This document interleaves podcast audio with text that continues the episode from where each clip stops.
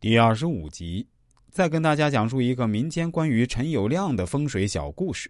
不知道您此前听过没？风水先生说完后，双目从此渐渐复明，陈友谅兄弟也就不再供奉先生了。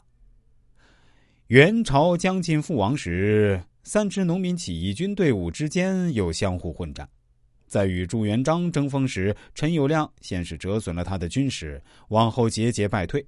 至鄱阳湖一役，溃不成军，中箭而亡。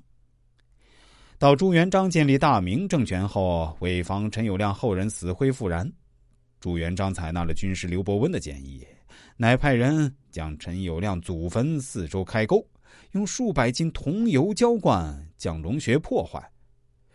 据说有一天，朱元璋到野外散心，发现一只老鼠要啃食一株玉米。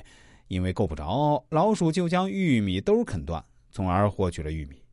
受此启示，朱元璋对陈友谅的祖坟也来了一个斩草除根的做法，将罗汉晒肚的后方山脉挖断，开掘一道壕沟，阻断龙脉延伸。再给大家讲个陈友谅的故事。据说陈友谅起初过得还很舒心，但为何还会起兵呢？这一切啊，都来自于一位风水先生。元朝末年，社会动荡，天下大乱。有位算命先生找到了陈友谅，告诉他家里有条龙脉，日后必定会大富大贵。陈友谅听了并不相信，但是算命先生告诉陈友谅，不信半年后看看你家田地附近，肯定会没有一棵杂草。半年后，陈友谅家的田地里果然没有一棵杂草，于是陈友谅就相信自己家族有龙脉。而自己就是这条龙。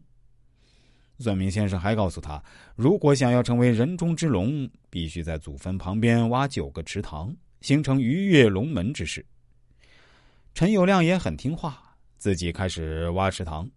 挖到第八个的时候，起义军已经到了绵阳，于是陈友谅就迫不及待的参了军。在战斗中，陈友谅遇到过多次的生死危机，每次都能逢凶化吉。在部队的势力不断的提高，最终成为和朱元璋、张士诚并驾齐驱的三大军阀。不久后，陈友谅和朱元璋在鄱阳湖大战失败后战死沙场。